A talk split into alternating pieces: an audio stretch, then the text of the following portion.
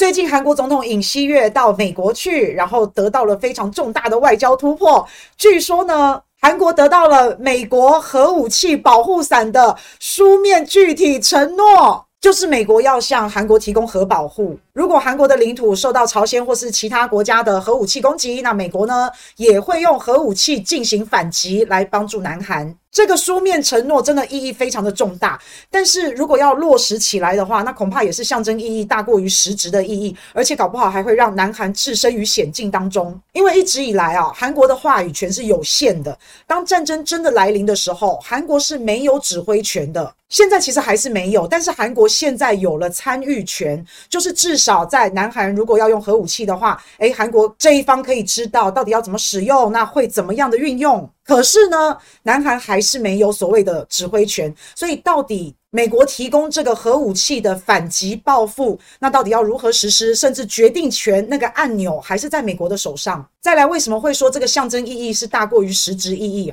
因为如果北朝鲜要打南韩的话，其实老实讲也用不到核武器。前一段时间，北朝鲜不是有公布了一款超大口径的火箭炮，那个是北朝鲜自己自主研发的一种弹道导弹系统啊。那最大的射程是三百五十公里，那可以说是涵盖了南韩。而且据说这个火箭炮很厉害哦，可以搭载各类不同的弹头，还能够在短时间之内换弹头。还能够在短时间之内连续多击发，所以其实对韩国的威胁啊是还蛮大的。就连在南韩的爱国者导弹防御系统，可能也不太好拦截北朝鲜自主研发的这一款火箭炮。也就是说，如果打南韩不需要核武器的话，那美国如果提供核武器的反制或是这个保护伞，那意义也就没有太大了。可是表面上能够得到美国提供核武器保护伞，诶，这个的。收获还是很大，这还是一场非常重大的外交胜利。不过，美国拜登提供南韩这个核武器保护伞，醉翁之意不在酒了，当然还是要剑指中国大陆。因为最近这几年啊，全世界都不断的在炒作中国大陆的威胁论，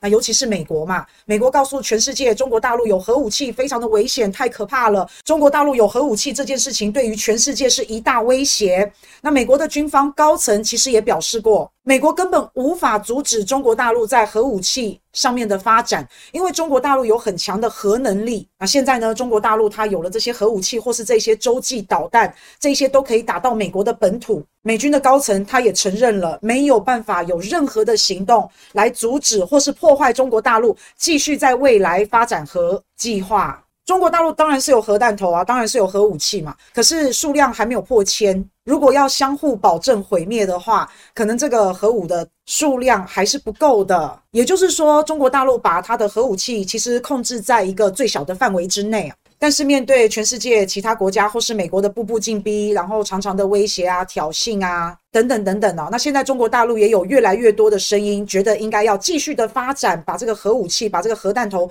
能够数量加到至少要破千。那一旦呢，这些核武器达到了上千颗的概念，就可以跟美国确保相互毁灭。那这样子呢，西方跟美国就会打消干预中国大陆政治或是内政的念头。停止继续的敲打威胁中国大陆，而且到现在为止，美国自己本身都没有向全世界承诺，他不率先使用核武器。美国也是因为拥有了这些核武器，所以才能够讲话比较大声，拳头比较大嘛。那中美两国如果要在核武器上面这样子的竞争的话，那有一天要是中美双方摊牌的时候，这个全世界一定是惊涛骇浪。大家也都对这个议题其实是蛮担心的，也不止一个国家领导人曾经提出过这样的担忧。像是新加坡领导人李显龙就曾经点出这个问题的严重性。李显龙就曾经说过，如果一旦中美的矛盾升级，对于亚太地区乃至于全球。的影响都是非常巨大的，特别是东南亚地区，必须要现实一点，不要在美中之间选边站，也不要去激化大国之间的矛盾。